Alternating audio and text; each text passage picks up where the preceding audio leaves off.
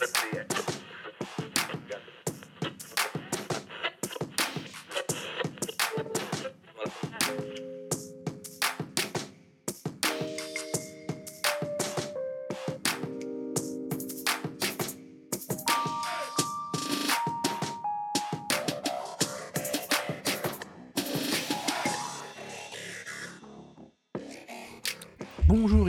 bienvenue dans ce nouvel épisode de Recosic. On va vous parler de musique, que de vous faire découvrir ou redécouvrir. Et quand je dis on, c'est moi Arnaud et mon partenaire dans le crime. Oh, oh. Voilà, vous commencez à avoir l'habitude, on est en train de presque finir notre première année. Donc euh, on, va, on va donc commencer immédiatement, sans plus tarder, sans plus réfléchir, par ta reco à toi. Oh, oh, oh. qu'est-ce qu'elle est donc? Eh ben Marocco, c'est un album qui est paru il y a 25 ans cette année. Euh, c'est l'album Introducing de DJ Shadow.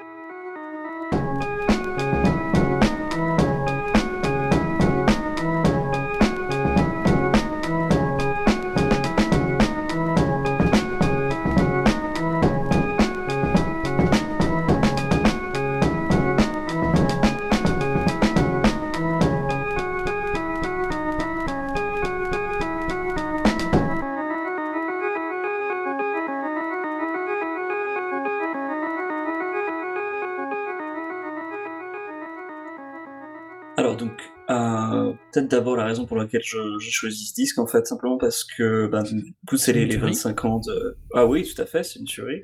Euh, c'est un disque donc, qui est sorti il y a 25 ans, qui vient d'être réédité en fait dans un pressage. euh, alors, je dis pas de bêtises, que j'ai le disque avec moi, donc euh, ça a été remasterisé dans les studios de Abbey Road, euh, les studios Abbey Road Studio, Ouais. et euh, donc ils ont fait en fait un nouveau mastering qui est censé être euh, donc à la vitesse, euh, enfin à moitié de la vitesse, qui est donné censé, censé, une- censé donner une, une qualité sonore supérieure. Honnêtement, euh, je connaissais le disque euh, sur CD, sur enceinte MP3 pourri, sur euh, Spotify pour l'avoir streamé avant de, avant de le réécouter quand j'ai enfin réinstallé mes, euh, mes, mes, enceintes, mes enceintes et mes platines vinyle. Est-ce que ça fait une grosse différence? J'ai peut-être pas les oreilles pour ça. Euh, j'ai peut-être pas aussi le matos pour ça, honnêtement. Donc, euh, je sais pas si je- ça vaut vraiment le coup de racheter un disque si vous l'avez déjà dans un format ou un autre. Mais bon, pour l'occurrence, en l'occurrence, comme il est ressorti, moi j'avais eu, j'étais assez curieux parce que c'est un disque que j'avais un peu abandonné euh, depuis pas mal d'années. Et, euh, et donc du coup, bah, je l'ai pris et effectivement, bah, c'était un très bon pressage. Alors d'ailleurs, pour la- l'anecdote, non seulement vous avez votre petit vinyle, vous avez votre petite euh, encart sur votre, sur votre disque qui vous dit que ça a été à Abbey Studio et blablabla, mais en plus de ça, vous avez même un certificat à l'intérieur, genre chose très officielle, un peu comme si vous recevez, un, vous avez reçu un diplôme, et donc euh, vraiment imprimé sur la même chose que du papier diplôme, je le sors, hein, donc euh, Half Speed Mastering Certificates, avec une description de qui est leur petit euh, sticker euh, argenté, très officiel, genre ok d'accord, on, on paye un peu plus cher pour ça, j'imagine, mais bon, je Alors, sais pas si ça vaut le coup, mais en tout cas, question c'est- de cet objet ré- de ré- c'est marrant que tu en parles parce que moi j'avais euh, j'avais vu passer euh, l'album de remix qui était sorti en 2016, euh, Excessive Ephemera, donc de- qui s'appelait aussi Introducing Reimagined, euh, Mhm. qui était vraiment super intéressant euh, pour qui était pour l'époque pour les 20 ans. euh, qui s'accompagnait de photos et tout et de notes assez terribles, qui était vraiment super intéressant. J'avais pas pu l'acheter à l'époque parce qu'il coûtait quand même très très très très très cher. Et maintenant ils vont encore plus plus plus plus plus cher. Jesus. Et, Pour un euh, disque de remix? alors ouais, mais en vérité un- c'était une seconde, c'était la deluxe édition de la commémoration pour les 20 ans. Alors je te dire exactement, qui a été réalisée le 28 octobre 2016 avec Ouh. donc Excessive Ephemera, le remix album, et And Introducing Reimagine et les Additional Sleeve Photographs and Notes. Le truc qui était assez... euh, Enfin, c'était une très belle édition. Par contre, moi, c'est... Alors, j'ai pas acheté, mais ça m'avait posé énormément de questions dans le sens où, quand tu me dis qu'il était remasteré, euh, vu... Parce qu'on va en parler, de la méthode de création de cet album, euh, quel est le sens d'un mas- remastering dans- à ce niveau-là? Parce que Euh, je pense qu'il y a un... Le, le niveau de perception que tu dois avoir de cet album correspond à ce qui a été ton produit final. Le, et la, le- la finesse, la richesse, le, le remasterer, mais pour aller vers quoi finalement? Est-ce qu'on n'est pas, dans ce cas précis, donc un remastering finalement presque dans une réinterprétation parce que c'est quand même un album, donc c'est un album de mix, parce que DJ Shadow est un, incroyable starbé, euh, surtout sur cet album-là, euh, qui fait des mix géniaux, absolument géniaux, géniaux, géniaux. Moi j'adore. Hein. Alors pour une fois, je n'ai pas découvert. je connaissais déjà. Euh, et j'y étais arrivé, à, par contre moi sur le tard, avec en alors que je dis pas de bêtises, je remets du coup les notes sous mes yeux, avec la sortie de l'album de Wax Taylor qui s'appelait à l'époque euh, euh, In a Mood for Life en 2009. Ça m'avait, j'avais complètement été sidéré par la richesse des mix de l'époque et par l'ambiance, et indirectement en fouinant et en cherchant autour, euh, il citait, je sais plus dans quoi, plus ou moins comme référence DJ Shadow dans, dans le mix, et du coup j'avais été voir et j'ai tombé sur cet album-là qui était qui, qui, enfonçait tout le reste, et qui enfonce encore tout le reste pour moi, euh, et qui est génialissime. Quoi. On, va y venir, mais euh, oui, je, je suis assez d'accord. Euh, et, on va y venir justement. mais je voudrais un petit peu parler d'abord du, de, l'histoire du, du, disque et du, du, type en fait, parce que c'est assez intéressant. Euh, puisque donc c'est notre que c'est un disque sorti en 96, mais qui est, enfin, qui est le fruit d'une longue, longue, longue trajectoire pour The Shadow, puisque mm. c'est un type qui vient euh, donc euh, de la côte euh, ouest, donc qui quand il a grandi, ouais, quand il a grandi en fait, euh, tout le rap en fait, ça se passait à New York. Il n'y avait pas encore euh, quand j'ai eu une interview de lui récemment et il parlait du fait que quand Dr. Dre a sorti The Chronic, ça a tout changé parce que justement ça a mis euh, la, côte ouest sur, la carte. Au départ, c'était pas le cas, donc il, a grandi en fait hein, avec euh, une appréciation et une connaissance du rap hein, qui était totalement étrangère, hein, euh, d'autant plus qu'il vit dans un tout petit patelin paumé. D'ailleurs, il a, je sais pas s'il vit encore, mais il a grandi et a fait même ses études après, donc ado, il était encore là. Donc c'était un type qui, a vraiment appréhendé toute sa culture musicale euh, rap par, euh, enfin, comme un, comme un outsider, comme un type de, de, l'extérieur. Mmh. Donc il avait vraiment personne autour de lui qui aimait cette musique et qui était autant passionné de musique. Donc du coup, quand euh, il a, il a fait sa culture musicale tout seul, mais surtout, en fait, il a creusé un point assez phénoménal. C'est vraiment un des aspects importants de la musique de DJ Shadow, c'est sa, sa passion pour la musique, euh, et pas juste euh, pour, pour le disque vinyle ou je ne sais quoi quel format, c'est vraiment un passionné de musique de manière générale. C'est vraiment un puits de science à ce niveau-là. Un énorme collectionneur, si j'ai bien compris. En plus, c'est un énorme collectionneur. De, disques.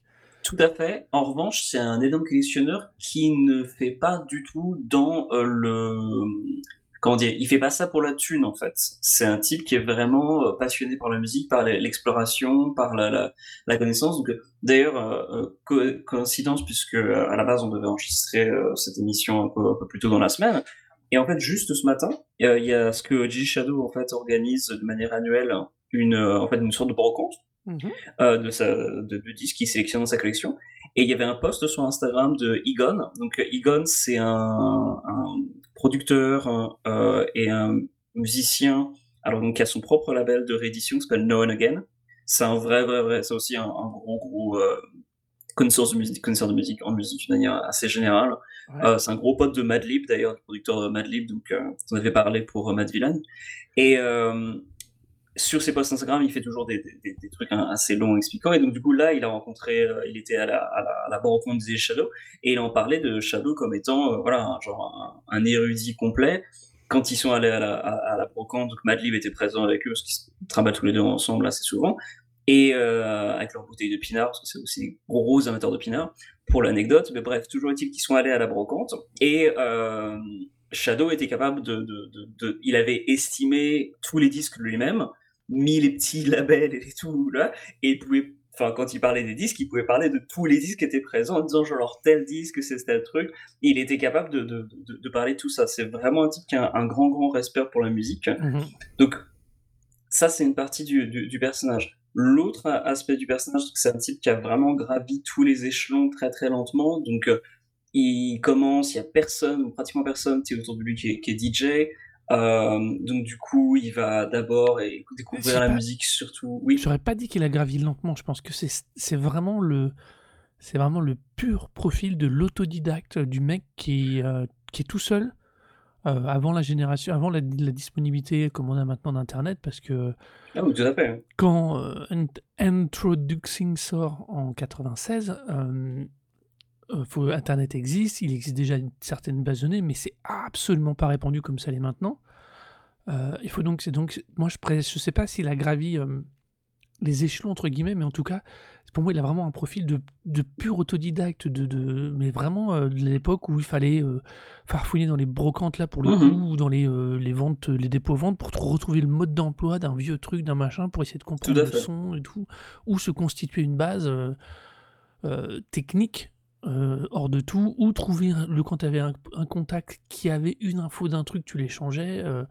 ça me rappelle énormément, son parcours me rappelle énormément les parcours de certains maquilleurs euh, d'effets spéciaux euh, américains ou même francophones euh, de l'époque, dans, pareil, dans la même époque, où il y avait que une un pauvre fanzine, voire le courrier des lecteurs dans certains magazines qui permettait de, trans, de parler de technique et d'échanger. J'ai l'impression qu'il y a quelque chose de très très similaire dans les parcours très très autodidactes. Quoi.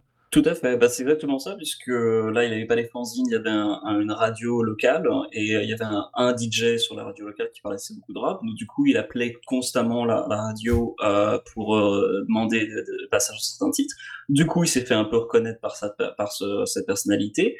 Ils ont commencé à, traîner ensemble, il a commencé à faire un peu des mix, il est même passé à la, à, la radio, il avait une petite plage dans cette radio locale, donc, du coup, voilà, il a vraiment, c'est ça que je veux dire, il a vraiment gravé tous les échelons. Je vois dans quel sens tu veux dire, du voilà.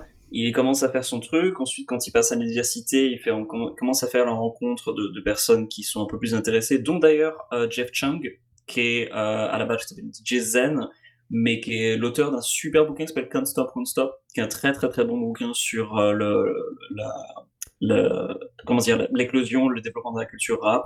Tu dis Et, comment? son Can't Stop, Won't Stop. Ah. Et euh, c'est lié, en fait, euh, il fait mis en parallèle ça euh, dans les questions des droits civiques, des questions de, la question politique et les évolutions de, du rap. En fait, c'est un super bouquin, je le recommande vraiment énormément. Et il aussi fait rencontre de Lyrics Born comme rappeur et des mecs de Black Alicious aussi qui vont, qui mhm. vont vite fait un peu traîner autour de lui. Il commence à stabiliser sous le nom de DJ Shadow. Euh, la raison pour laquelle il choisit ce nom, c'est parce que pour lui, un producteur, c'est vraiment quelqu'un qui reste, le DJ, ça reste vraiment dans l'ombre. Il n'est pas du tout intéressé par une reconnaissance publique ni rien, c'est vraiment un type qui est au service de la musique. Et euh, alors qu'il envoie un mix à un magazine The Source, donc qui était le, le magazine de rap à l'époque, il va faire ensuite euh, la rencontre hein, après avoir envoyé ce mix qui va pas du tout être édité à la base, mais qui va faire un petit peu un petit peu de tour dans l'industrie. Il fait quelques remixes et il va faire la rencontre du euh, patron du label Mowax. C'est James Lavelle, qui est aussi le, le, type derrière un groupe s'appelle Uncle, euh, U-N-K-L-E, dont Shadow produira le premier album. Mais plus important, James Lavelle et Mowax, c'est un label anglais. Ouais. Et Hmm, James Lavelle en fait fait la rencontre de Shadow, euh, ils s'entendent super bien et il va donc prendre Shadow avec lui, l'emmener en Angleterre et commencer à le faire bosser. Donc Shadow commence à sortir des singles qui vont euh, après alimenter l'introduction mais qui commencent déjà à sortir.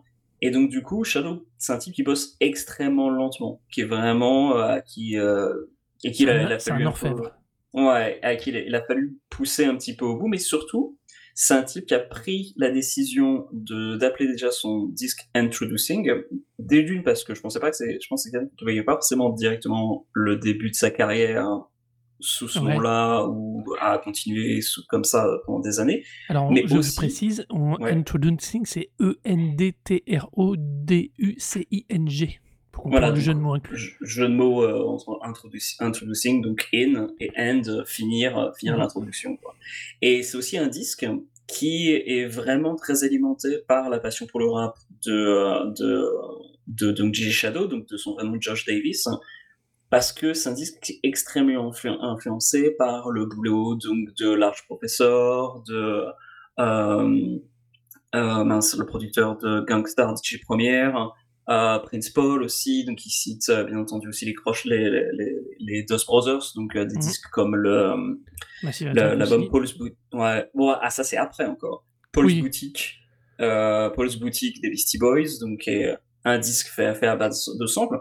Et en fait, il y a vraiment un choix esthétique, enfin pas esthétique, mais un choix technique de la part de Shadow de passer, d'utiliser certains appareils vraiment à l'ancienne pour faire son disque. Donc, euh, il avait la maîtrise d'autres outils, mais il a fait le choix de prendre des, outils très particuliers pour faire son, pour faire son disque. Donc, vraiment très fidèle à, euh, comment dire, l'éthique euh, du, du, rap et du hip-hop. Et c'est un disque qui est vraiment fondé sur l'intérêt et la passion de DJ Shadow pour le rap. Et c'est sa volonté de créer quelque chose que lui ne trouvait pas à l'époque, en fait, puisque lui, ce qui l'intéresse, c'est effectivement les, les, les, les, beats qui, font, qui te font bouger la tête, quoi. C'est ce genre de truc. C'est pas, euh, c'était pas de faire des singles. Donc, du coup, il, il faisait rien qui passait vraiment bien en radio. Et d'ailleurs, euh, même tout récemment, euh, enfin, pas récemment, en 2015, il a, d'une manière euh, assez, enfin, ça, ça a été remarqué à l'époque, où il passait dans un club, il passait des trucs qui étaient du coup toujours pas du tout des trucs faciles d'accès, populaires, ni rien. Et euh, le patron du club lui a dit genre non non mais faut, faut que t'arrêtes parce que ça passe pas et, euh, et du coup il s'est fait dégager. Ce qui a ensuite après amené le club à présenter des excuses que bon maintenant il est quand même assez assez reconnu et donc du coup forcément ça, ça s'est très mal passé. Les gens étaient venus pour le voir donc euh, tu fais genre ouais t'as pas le droit de passer ce que tu veux. Ok mais les gens ils sont venus pour me voir pour voir ce que je voulais passer. bon. Mais toujours est-il que voilà, il y a toujours cette attitude de dire genre je, suis pas là pour faire des trucs populaires ni rien, je suis là juste pour euh, pour faire ce qui correspond à mon esthétique et ma manière de faire les choses. Et donc du coup, ça donne Introducing, donc qui sort sur un label anglais sous le sous un nom d'un type qui a gravi tous les échelons, mais donc c'est la première sortie vraiment officielle parce qu'il avait fait quelques remixes et autres. Oui, il avait, bossé, comme avec euh, Paris? Euh, oui, mais ça c'était. Mais c'était scratching, c'était pas que en mix. Pas... Ouais, et puis c'était pas, je suis pas sûr que ce soit vraiment très sorti, puis surtout c'était pas sur son très très reconnu. Mowax, c'est un label qui a un peu de crédit à l'époque dans la presse anglaise. Oui, c'est vrai. Et l'album, ouais, l'album va vraiment avoir un gros impact à la sortie en Angleterre. Euh, directement, euh, les gens vont tout de suite dire putain c'est ouf, hein. et notamment la presse euh, rock en fait, les Enemy, tout ça, c'est moi, Vraiment des labels. sidéré d'être passé à côté de cet album. J'ai été sidéré à l'époque quand j'ai découvert d'être passé à côté de cet album, puisque je le découvre presque plus de 10 ans, un peu plus de 10 ans après. Mhm. J'avais été sidéré d'être passé à côté parce qu'au final, après, quand tu vois avec qui bosse depuis 10 ans à partir de Introducing, tu fais. Bah, comme non, mais il a touché avec plein de gens que j'aimais déjà à l'époque, que j'écoutais plus ou moins directement. Tu fais, mais merde, tu. Enfin, enfin typiquement, c'est voilà, typiquement moi, j'écoute, je trouve ça génial, et j'oublie. Donc quand je le réentends, je me dis ah ouais c'est vrai que c'est chouette, mais je fais pas attention, je pense plus aller voir euh, ce que j'ai entendu ou ce que j'ai trouvé en plus. Et là en plus que le fait quand tu me l'as réintroduit, c'est quand tu l'as reproposé, oh. euh, c'était vraiment impec. Et du coup je me suis replongé dans toute cette période et c'est vrai que euh, quand il sort un introducing, il devient alors comment dire, est-ce qu'on peut dire quasi automatiquement, mais pas loin, un, un hyper classique un ultra classique. Il est classé quasiment tout de suite dans les meilleurs albums de tous les temps, dans quasiment tous les tops. Euh, c'est. Bah, surtout de la, part de la presse anglaise, en tout cas, c'est clair que ça fait les, ça a fait les choux gras. et, ça va euh, super vite à partir de 96. Bah, alors, ça, à partir de 96, ouais, ça va super vite. Et d'ailleurs, il y a, y a, plusieurs aspects qui vont, qui vont aller en fait à l'encontre même de DJ Shadow, même s'ils même s'ils vont participer à la, la popularité du disque. C'est que c'est un disque qui va être adoubé par la presse rock. Mm. Et Il fait la jonction de tous les milieux. Exactement. Et le problème à partir de là, et tu mentionnais le nom de. Comment C'était quel artiste que tu as mentionné pour lequel tu as, découvert euh, DJ Shadow Ah, c'est Wax Taylor. Euh, Wax Taylor, voilà. Et il va donner en fait en partie naissance à un des genres les pire, en tout cas, ce que je déteste le plus au monde, c'est le down tempo ou le trip hop.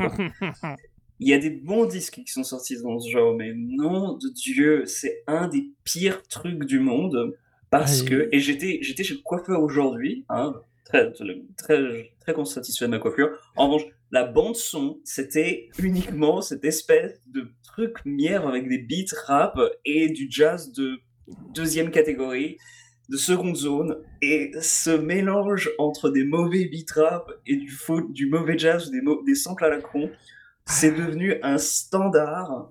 Le trip-hop, c'est devenu un enfer parce que euh, des mauvais ingrédients feront jamais une bonne musique. Ouais. feront jamais une bonne œuvre, quels que soient les ingrédients. On fait pas un très bon artisan avec des mauvais outils ou des mauvais ingrédients fera un truc potable, mais le tout venant qui prend de la merde, ça fera jamais que de la merde. Et le trip-hop souffre de ça parce qu'il y a quand même dans cette tendance des albums intéressants, des ah albums ultra riches. Bien sûr. Malheureusement. Portiched, Massive Attack, il y en a plein de très bons. Hein. Malheureusement, il y a toute une frange de n'importe nawak produit parce que c'est très. Alors, c'est le paradoxe, c'est que, hum, on va parler d'un introducing justement, introduit aussi, une puisque c'est un album intégralement fait de sampling et, et de mix de sampling avec des outils numériques, ce qui était très très rare à l'époque. On en revient à la question de ce que je parlais d'Internet et de, sa manière, de la manière dont il s'est formé. Euh, et c'est vrai que depuis. T'es sûr pour le numérique? Parce que justement, je crois pas qu'il était fait en numérique du tout. En fait. Alors, je, je corrige. Euh, D'après D'après moi, ce que j'ai trouvé, que ce soit Wikipédia ou un article qui datait d'il y a quelques années, il y a le fameux Akai MPC 60 12 bits sampling qu'il utilisait, donc c'est ça okay. dans lequel il faisait entrer ses sources, et une paire de, de, tables de mix, et ensuite tout ça, il les a tout revisité, tout réassemblé avec les, premières, avec les premiers montages et setups sur Pro Tools. Donc, on est quand même dans. Alors, c'est pour ça que j'utilise le mot, tu as raison, tu as bien fait de préciser le numérique parce que euh, on, est, euh, on est à cette ère en 96 où c'est pas le seul médium où c'est ça, c'est pareil dans le mm. photo, c'est pareil dans le print, où on est le cul entre deux chaises, ça veut dire qu'on a toute une partie de la chaîne de production qui pourrait déjà basculer en numérique, mais le, la sortie finale est encore quelque chose qui est parfois physique et parfois analogique. Donc euh, c'est un peu bizarre, c'est un peu étrange, il y a des fois un peu tout, d'étranges choses cohabitent dans le moment de la prod et ça donne des fois des, des manips parfois un peu techniques pour produire, mais pour revenir à ça, il va en vérité, ce qu'il va juste démontrer, c'est que il va juste permettre de 10 ans après, 20 ans, 30 ans après, que des gens avec des minimums, des logiciels un tout petit peu intelligents peuvent produire une forme, donc on en revient de trip-hop ou de mix, machin bidule, mmh. qui fonctionne très bien dans les ascenseurs, très bien chez le coiffeur, très bien chez ma tata René, mais qui sont franchement dégueulasses, quoi. Et, Et... qui sont euh, déprimants, quoi. Et il y a aussi un autre aspect, et qui est lié en partie, euh, en fait, pas, pas, juste ça, mais qui, qui en fait, qui est, qui est, encapsulé par le titre d'un des, des, des, morceaux du disque, ouais. qui est euh, Why Hip Hop Sucks in 96. euh, pourquoi le hip hop c'est de la merde en 96 C'est un petit instrumental qui, se voulait un peu moqueur, et, mais qui était fait en fait par un témoignage d'amour de, Shadow pour le rap. C'est-à-dire que c'est un type qui est vraiment très producteur, protecteur de, l'intégrité du hip-hop. C'est quelqu'un qui, tient vraiment à ça. Et donc, du coup, il a fait un petit instrumental vraiment de moins d'une minute où, euh, genre, il y a une espèce d'instru euh, à, la, à Dr. Dre, euh, très allongé, et euh, où il y a une voix qui dit euh, c'est l'argent, it's the money. Donc, pourquoi le, le, le rap en 96 c'est de la merde? Parce que, bah, il y a trop de thunes, quoi. Et en fait, Introducing, va en partie donner un crédit aux gens qui détestent le rap. Oui. Pour dire, regardez, si on enlève les rappeurs, c'est quand même beaucoup mieux. Et c'est d'ailleurs pour ça, plus la suite, que, je, enfin, de mon avis, G Shadow a ensuite fait un disque, son troisième disque, donc qui sortit bien plus tard, qui s'appelle The Outsider. Où il rendait en fait hommage à la scène hi-fi de, enfin, son, son patin local, avec des jeunes rappeurs qui étaient, qui étaient sur le disque.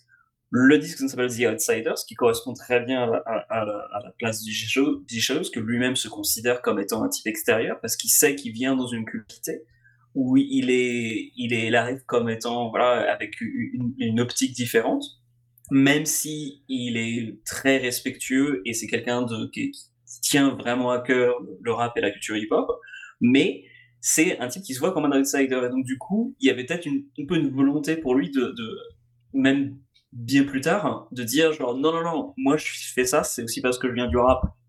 Et les rappeurs, je voulais les avoir sur mes, sur mes disques et je jette rien. Et tous les gens qui détestent le rap et vous aimez, si vous aimez votre musique, je n'ai rien à foutre de vos gueules. vous avez rien compris. Euh, et je trouve que c'est une des raisons pour laquelle beaucoup, enfin bien souvent le, le, le trip-hop en fait euh, donne des résultats absolument dégueulasses. c'est que c'est des gens en fait comme et je, je pense particulièrement à un truc comme Gotham Project, euh, un truc qui me sort par les oreilles, je déteste. Il y a bien, je suis respectueux du goûts musicaux, les gens, vraiment, je tiens. Mais il y a bien un truc que je veux bien jeter dans, une fournaise, c'est bien les disques de Gotham Project, tout ce truc-là. Déteste ça, c'est horrible parce que je trouve que ça vient justement ça, ça, passe totalement au-delà de, de, de, l'esthétique de, Shadow et puis de, la culture d'où ça vient. Ça fait fi de tout ça et se dire genre bon bah on va faire la même chose euh, mais sauf qu'on en a rien à foutre du rap et puis on va faire ça avec des instruments et tout parce que on est des vrais de vrais. Je dis genre mais allez vous faire foutre quoi. C'est enfin quand vous arrivez dans ah une culture faut arriver, faut arriver avec un peu de respect il faut voir d'où ça vient. C'est marrant, ça. On a, il y a, y a, par moments, particulièrement au début de sa carrière, je trouve qu'il y a un regard sur, euh, sur ces deux premiers albums que sont Introducing the Privateur Press, euh, the Private Press, pardon, pas Privateur. Euh, il y a des gens qui comprennent les albums à l'envers de ce qu'ils veulent dire. Et il y a je trouve que par, du coup, il y a un côté. Euh, parce qu'en ce moment, je, me suis replongé un peu dans la film de Verhoeven. Mm-hmm. Et il y a un peu, je trouve, par, à une échelle bien moindre quand même par rapport à Verhoeven, les gens prennent les albums qui produit à l'envers, c'est pas de la fainéantise, c'est de l'orfèvrerie. Mhm. C'est pas donc Verhoeven a une, volonté et choisit son style graphique, son rendu, son côté outrancier, vulgaire. C'est un vrai choix graphique. Là, c'est pareil. Le côté qu'on a l'impression qu'il a dit ouais mais c'est bon, il a mis trois ordinateurs, il a fait du sample et puis c'était fini.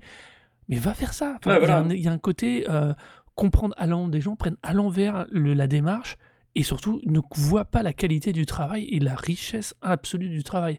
Même si moi, à titre perso, euh, il y a vraiment que Zian Tolunxin qui me met le cul par terre. Hein. Euh, j'aime plus, plus ça va, moi j'aime ce qu'il produit honnêtement.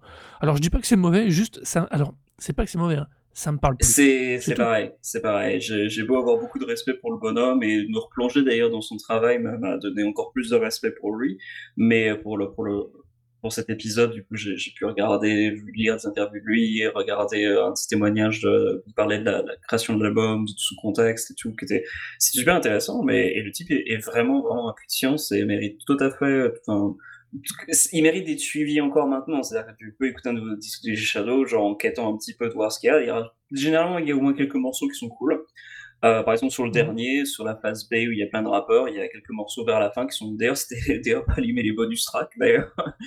pas tant que ça sur le, matériel de base, mais il y a encore des morceaux cool, toi, de temps à autre, il fait encore des, des, des, des trucs vraiment sympas. Mais j'ai le même ressenti que toi, c'est-à-dire que, effectivement, c'est, c'est plus très, très intéressant. Mais, toujours est-il que Introducing, c'est, voilà, c'est vraiment un disque de rap instrumental, c'est vraiment voulu comme, comme tel.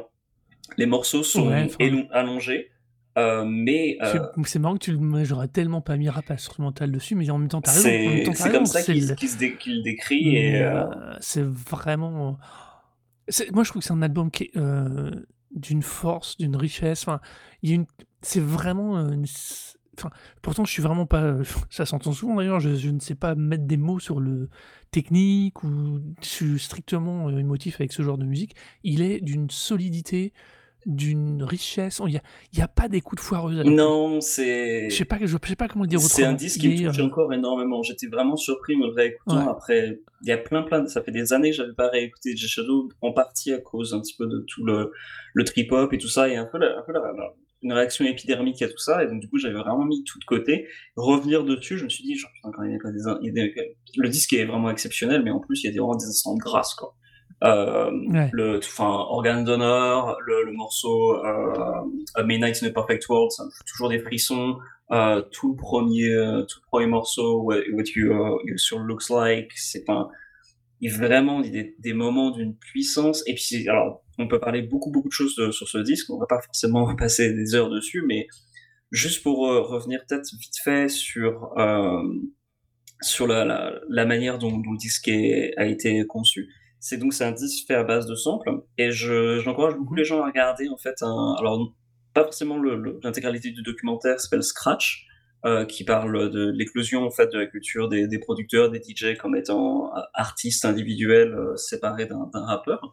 Mais euh, il y a un passage qui est trouvable sur YouTube un petit clip en fait où DJ Shadow est interviewé et euh, on le voit en fait dans euh, le sous-sol d'un magazine disque, et je crois le disquaire d'ailleurs qu'on voit sur la pochette du, euh, du disque.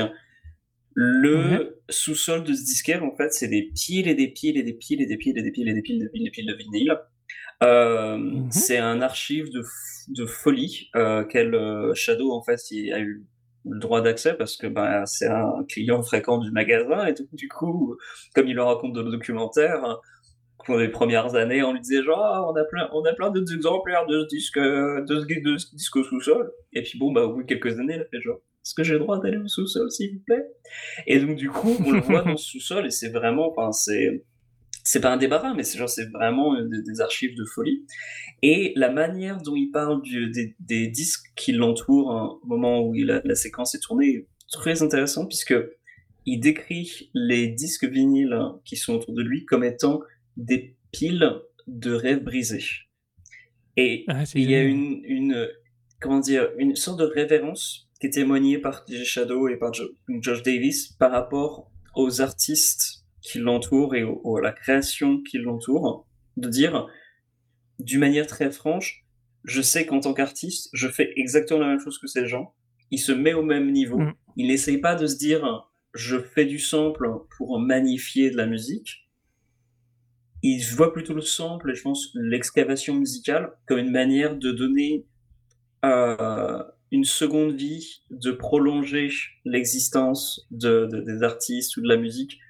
Mais il y a un véritable respect qui est pas forcément trouvable, et même dans les meilleurs disques, je pense, de, de disques, de, de, de, disques qui utilisent du sample, pense qu'il y a plein de gens qui utilisent du sample en mode genre bon bah on, on prend tout ce qui est, tout ce qui se trouve et puis on, fait du, du, patchwork, du collage, on réinvente et tout, mais il n'y a pas forcément euh, le même degré en fait de, de respect. Qui, qui, veut pas dire que ne pas avoir ce, ce respect forcément, ça veut pas dire que vous faites du mauvais boulot. Mais lui, c'est mmh vraiment l'attitude qu'il a, et je pense que ça sert beaucoup euh, l'esthétique et le, le, le, le, son de Introducing, parce que il y a cette volonté de, de vivre avec ces morceaux pour leur pour créer quelque chose d'autre, mais on sent vraiment qu'il y a une passion derrière euh, l'utilisation de tous ces, de tous ces extraits, tous ces, tous ces samples. Ouais. C'est vraiment, enfin, ce disque, je trouve, il est exceptionnel à ce niveau-là, dans la manière dont il réussit à réinventer chaque extrait. Oui, la richesse de, de ce qu'il utilise. La manière, ah, et la manière dont ouais. il a d'agencer les samples pour faire en sorte que ça sonne presque comme un groupe. Ce qui a d'ailleurs amené en partie euh, des, des, gens, je pense, à vouloir dire genre, ah, mais oui, si on le faisait avec des, avec des instruments de musique, euh, ce serait plus facile. Et genre, bah oui, ce serait plus facile. Effectivement, tu prends une basse et une batterie, tu les fais jouer ensemble, le même rythme de, euh, de rap qu'il y a sur le, le disque de, de, Shadow. Effectivement, c'est plus facile que de, que de prendre des samples et de manipuler pour arriver à ce même résultat. Mais c'est ça, en fait, qui fait aussi le charme parce qu'il y a ce, ce clash des textures, cette manière de, de mélanger les, les, des sonorités différentes et ça donne des, des, morceaux vraiment exceptionnels. Ce qui est malheureusement, alors, qui est toujours un peu le cas quand même sur le, le disque suivant, mais alors beaucoup moins sur les, les suivants, même s'il y a encore de temps à autre des morceaux cool. Globalement, bon, bah voilà, il y a quand même pas mal de trucs où tu fais genre, bon, bah, c'est pas nul, mais euh, bon, ça, c'est pas aussi ah, puissant. Ouais, moi, je, moi, je, je suis de moi, j'ai vraiment eu l'impression de ne pas y être sensible de la même manière que celui-là, que les autres. Mmh. Mais c'est un truc. Et puis, euh, pour l'anecdote, tu parlais du respect des piles de rêves brisés. Et, officiellement, DJ Shadow, donc, euh, de Joss Davis, mmh. c'est ça euh, Et possède une collection de 60 000 enregistrements, enregistrements record, ils disent. Ouais, donc, donc, donc ça peut être. Vinyle, cassette, des... Voilà. Mais on parle de 60 000 et c'est donc quelqu'un qui doit avoir dans sa tête euh, une capacité, une banque fonctionnelle de, son qui devait être assez flippant. Ça doit être extrêmement. Je, je rêverais que lui, euh, tu vois, aille au podcast d'Open Mike Eagle parce que je pense qu'il y aura un truc d'échange qui serait super intéressant. Ouais, c'est, il y a, bah écoute, il y a peut-être des chances justement, j'allais en parler dans le truc en plus, mais en fait, je vais en parler maintenant. Euh, j'ai découvert euh, juste aujourd'hui qu'en fait, il y a donc une série de bouquins qui s'appelle le 33 un tiers, qui est euh, édité par je sais plus quel, quel, quel, quel, éditeur américain, mais c'est des petits bouquins en fait. 33 un tiers, c'est la, la, taille du livre, donc c'est vraiment des petits, des, des, petits petits livres, et en fait qui sont consacrés toujours à un disque. C'est quelqu'un qui, qui va parler d'un disque, et c'est super ça. cool. Il y a vraiment des. Alors tout n'est pas fantastique honnêtement. Je me souviens que j'ai chopé le, le le, bouquin euh, qu'ils avaient publié pour, sur le premier album de Black Sabbath. Et au lieu de parler du disque, c'était un type qui a raconté genre une espèce de, de, espèce de roman sur sa jeunesse dans un hôpital psychiatrique. C'était nul à chier. Je l'ai même pas fini. J'étais vraiment dégoûté. En revanche, euh, bah, il y a des bouquins qui sont beaucoup mieux, notamment bah, le, sur le Paul's Boutique des Beastie Boys, qui est exceptionnel, euh, vraiment, vraiment génial, plein d'anecdotes, plein d'interviews, euh, on parle beaucoup de, du processus créatif et tout. Et en l'occurrence, il y a Tout, une série de podcasts. tout en anglais, Ah hein, je tout en anglais. Mais euh, il y a une série de podcasts justement sur ça. Euh, Et donc il y a d'ailleurs deux épisodes, euh, donc ça fait deux heures en gros à peu près sur euh, Paul's Boutique. Euh, et alors il y a un truc sur euh, The Velvet Rope de Janet Jackson, euh, bon, euh, Putain, Guns N' Roses. Euh, et puis surtout, euh, alors il y a Prince Paul d'ailleurs, euh, euh, et euh, Jay Dilla, euh, Donuts de, de Jay Dilla, qui est justement un disque dont on parlera sûrement un ou un autre, mais qui, euh, je pense, c'est un disque qui euh, a pu exister non pas parce que G-Shadow l'a influencé, mais parce que G-Shadow a ouvert la voie à la possibilité commerciale de sortie des disques de, de, enfin, pas justement de rap instrumental. de ce quoi. type de son, Ouais. de ce type de, de Donuts, construction et de cette méthode. Donuts de, de, de Jay Dilla est très Ouais. différent, c'est un tout autre, tout autre disque, mais ça rentre en partie dans cette catégorie des, de, de, rap instrumental et de, de voir le rap non pas juste comme étant une musique qui a besoin d'un rappeur pour exister, mais aussi ben, juste par le, le, le biais en fait de la production. Et c'est d'ailleurs d'ailleurs le, le, le propos du documentaire Scratch qui est assez intéressant quand même, euh, même s'il est assez daté d'une certaine façon. Euh, mais euh, les interviews sont quand même assez assez cool et puis de toute façon c'est que des passionnés de musique qui parlent donc c'est pas pas désagréable. Donc on ne serait trop. Alors, c'est très bien que tu reparles de 33 un tiers les books parce que tout à l'heure je parlais de l'édition collector de 2016. Euh, J'ai retrouvé entre temps les éléments, donc ça, ça m'agaçait de plus me souvenir du détail. On parle d'un coffret avec 6 LP et 3 CD, donc de remix, de d'éléments, de B-side comme ils Mm. disent. Mais surtout, c'est euh, le, le livret, le bootleg d'accompagnement avec les photos et tout, a été écrit par Elliot Wilder, qui est un des auteurs du 33 tiers book D'accord. justement euh, sur, sur, euh, sur, sur, euh, justement sur cet D'accord, album. ah faut que Donc, euh. Donc voilà. Alors pour info, actuellement, quand on le trouve dans Dispo, il est à 200 euros. Donc ce collector. Voilà.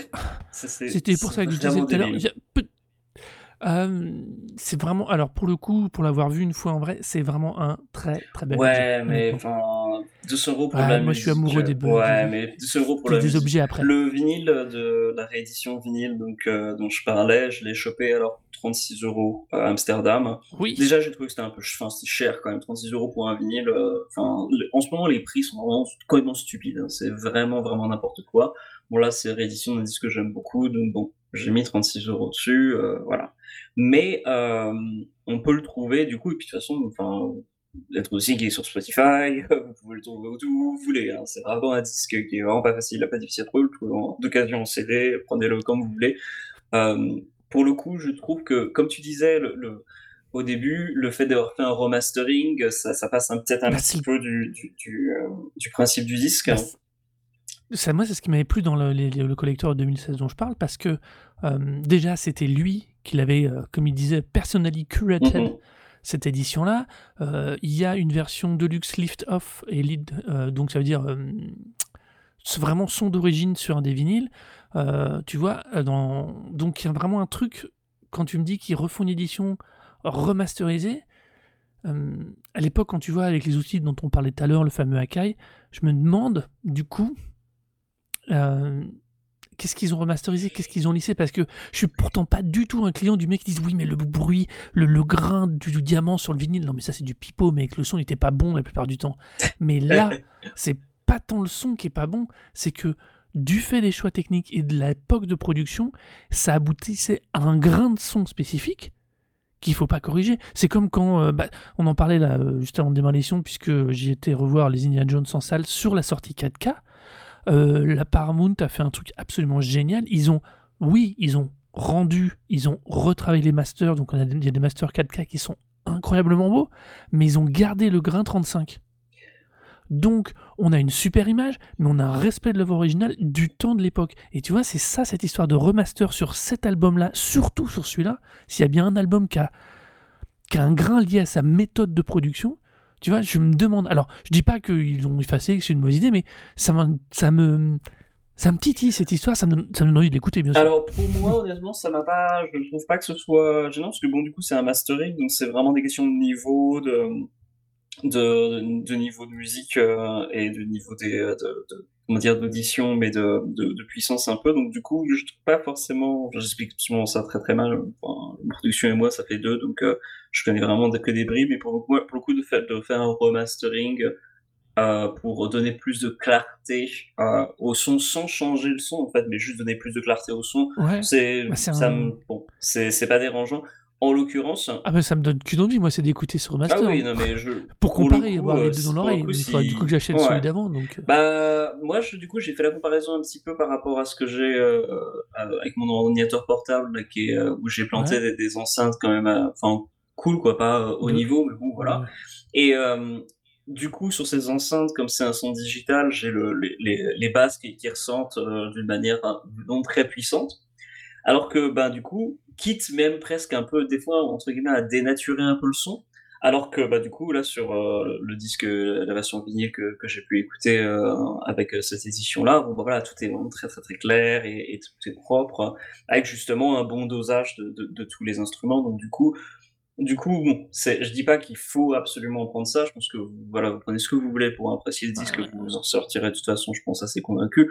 Mais globalement, euh, voilà, c'est ça vaut quand même le coup si vous êtes vraiment, si vous écoutez cette émission, vous dites ah voilà, je, je, je connais déjà ce disque, je voudrais le prendre ah, dans une version correcte. Bon bah voilà, ça, cette dernière ouais. version a l'air tout à fait bien, mais bon, j'ai pas forcément si... une énorme comparaison. Ouais, alors de toute façon, si, le, si vous le connaissez pas, euh, les, le, ce qu'on a dans Spotify euh, est, est, très, très, très. Ouais. C'est très très propre. L'introduction de Spotify est propre. Il n'y a pas de mauvaise surprise. Je me souviens, si j'avais vraiment, euh, comme je l'avais entendu à l'époque, euh, c'était comme dans mon souvenir quand je l'ai recherché. Du coup, euh, j'avais pas Mm. de, j'ai pas eu de surprise. euh, j'ai pas eu l'impression parce que ça m'est déjà arrivé, euh, surtout sur les albums un peu euh, encore plus anciens ou bien ou de cette époque-là, type euh, du Björk ou des choses comme ça, d'avoir l'impression que le son a été modifié, Ouais. re- qu'ils ont reforcé les basses parce que, euh, enfin des choses comme ça. Là, là, j'ai pas eu cette sensation. Alors, ce- vu ma qualité d'oreille habituelle, je, ce, ce n'est que du ressenti très De toute personnel. façon, pour ce, pour les qualités sonores, je trouve que, voilà, c'est, euh, c'est toujours une question de, de, de perception personnelle. hein. C'est, enfin, voilà, moi je l'écoute sur on n'est des. pas matos, en plus on n'est Ouais, pas voilà. matos constant. Puis voilà, je sais pas, enfin, je trouve que vraiment les gens qui, généralement, qui s'en sortent bien, c'est vraiment les gens qui font de la production. J'ai bossé avec, euh, ben, dans le groupe que j'ai fait partie avec euh, des gens qui sont producteurs, hein, différentes personnes. Ils entendent pas les Mhm. mêmes les, cho- les choses de la même façon parce que c'est il y a une autre connaissance, il y a une autre visualisation de la musique euh, euh, qui permet d'atteindre un peu ce niveau un peu plus supérieur ou en tout cas d'avoir une autre perception de la, de la- de la musique que nous, bah voilà. Enfin, moi, j'écoute la musique comme ça, je, je sais que je comprends des choses et j'ai une connaissance euh, musicale, mais bon, l'important c'est comment on le ressent. Et tant que vous prenez un plaisir à écouter le disque, qu'importe la version que vous utilisez, c'est l'important c'est que vous soyez euh, content en écoutant le disque, c'est tout. Euh, Oui. pour conclure sur ce disque, je voulais juste clore sur deux petits apartés. Le premier chose, c'est que c'est une bonne idée. les 3 3 un tiers, donc euh, je parlais de, de ça, je voulais mentionner un truc, parce que je j'imagine, j'ose imaginer qu'il y a des gens qui nous écoutent, qui, qui aiment aussi la musique de jeux vidéo et qui sont un peu, un peu de, des, des geeks, des choses comme ça. Euh, juste pour dire que euh, 33 tiers, c'est beaucoup, beaucoup de, de disques. En l'occurrence, euh, il y a quand même des exceptions et il y a un volume que je trouve vraiment génial sur la musique de euh, Super Mario. Il y a un 33 tiers juste sur le premier Super Mario et la musique du premier Super Mario et ça vaut vraiment le coup. C'est un super volume, c'est très intéressant et euh, ça permet du coup d'appréhender le, le, jeu vidéo d'une manière totalement différente par euh, le, le, le, biais de la musique. En plus, une musique extrêmement iconique, euh, celle de Mario. Je pense, que, je pense que la plupart des gens qui nous écoutent se seraient capables de, de, de la fredonner. Euh, ils ont rien fait sur Tetris, en revanche, c'est un peu dommage. Bon, voilà, c'est peut-être à, à venir. Alors, pour info, moi, il y a le, la première fois que j'ai entendu parler de 33 tiers, c'était qu'ils en ont fait un sur la BO de Cowboy Bebop, l'anime Ah ouais que je surkiffe de Yoko Putain, je savais pas ça, que je aussi. Et, euh, et je- c'est pour ça, tout à l'heure, quand on a parlé, j'étais trop content parce que j'oublie tout le temps d'en parler. Euh, et euh, vraiment, cette collection 33 1 tiers, alors c'est que en anglais. Euh, elle, est, peu- elle est disponible en format Kindle euh, quand il y a plus de physique. Euh, il y a certaines éditions en physique, c'est compliqué de les trouver. Ouais, puis généralement, c'est Euh, enfin, c'est pas hors de prix, mais ils sont, enfin, comme moi, Ah je les ai c'est eu en prix, Angleterre, hein. j'ai- quand, quand je les ai achetés en Angleterre, c'était des imports US et c'était genre des fois comme 16, 16 livres pour un petit bouquin. J'étais genre, oh, c'était bien de ma gueule quand même. Tu peux trouver des, euh, du brochet encore euh, Ouais. d'origine, si tu veux pas du Kindle, à entre, entre 12 et 15 euros euh, Ouais. sur les frais de port. Mm. Euh, mais le problème, c'est la dispo. Ouais. Et, euh, mais ceci dit, ça vaut le coup de, de, de, les, de, de chercher, de faire le tour de la collection et de, de regarder, parce que pour le coup, il y a vraiment très, Ouais, ouais, il y plein, a- plein de trucs cool. Il y a des trucs. Et puis surtout, euh, il y a un truc que j'aime bien, c'est que les auteurs qui sont choisis dans cette collection, j'arrive plus à retrouver le directeur de la collection de 33 un tiers. C'est pas grave. Euh, le... C'est pas Elliot Wilder, mais c'est, je- ça me reviendra. Euh, du coup, ce qui est super intéressant, c'est que euh, la collection a toujours le même max, c'est-à-dire qu'il s'agit de faire découvrir, comprendre et raconter, entre guillemets, un disque ou une œuvre musicale, quelle qu'elle soit. Euh, et c'est extrêmement intéressant parce que euh, c'est court, c'est condensé, c'est relativement bien documenté. Euh, et voilà, et c'est c'est- et c'est des essais, et il y a très très peu de finalement de vrais livres sur la création d'une œuvre musicale pure, je trouve. Et ça, c'est une super collection. Ouais, tout à fait. Super collection. Et alors, l'autre petit aparté que je voulais clore euh, sur ça, parce qu'on a dit beaucoup de mal du trip-hop. Bon, il y a quand même Oui, aussi. oui. un truc, euh, un artiste auquel je veux vraiment rendre hommage en parlant de DJ Shadow. C'est euh, un DJ avec qui Shadow a bossé à début de sa carrière et par la suite. C'est DJ Crush. DJ Crush, c'est un DJ japonais Mhm. qui a sorti, c'est commencé à sortir ses premiers disques avant Shadow. Donc le premier euh, de Crush, c'est en 94. Donc c'est en fait ça préfigure euh, voilà ce que ce que fait euh, ce que fait Shadow.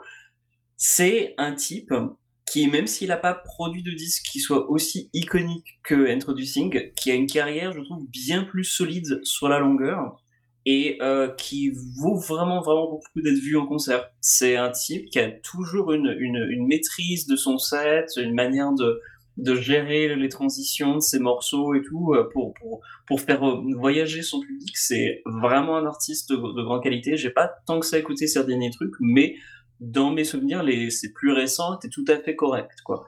Donc, euh, si vous voulez écouter Mhm. des trucs de, de, de trip-hop qui soient plus proches de, l'es- de, de l'esthétique de Introducing, mais qui soient, euh, de qualité, voilà, qui, qui soient toujours vraiment aussi cool, euh, je vous conseille vraiment DJ Crush. Euh, l'album, alors, je crois que c'est le deuxième de Crush qui est vraiment bien. Ta ta ta euh, mince, je regarde un petit peu. Euh, donc, Pas de souci, prends le temps. L'album. Kakusei, vraiment cool. L'album Jaku est vraiment exceptionnel. Son album de remix, Stepping Stones, était vraiment, vraiment chambé. D'ailleurs, avec un morceau avec euh, Company Flow, donc euh, LP et compagnie. Euh, et alors, par contre, il en est sorti un en 2020 que j'ai pas écouté, mais du coup, qu'il faudrait que je fasse tourner. Mais voilà, si vous voulez quelque chose de, qui soit dans le prolongement, qui soit plus, euh, qui est, qui est aussi un bon plus, on a dit quand même beaucoup de mal de, de, de la la suite de la carte des Shadow. Le bon Crush, en Mmh. revanche, il a maintenu un bon niveau. Ouais. Alors, pas bon. Donc voilà, c'était donc notre la Taroko qui était donc euh, Introducing the DJ. Ouais, c'est ça, introdu Introducing. Introducing the DJ Shadow.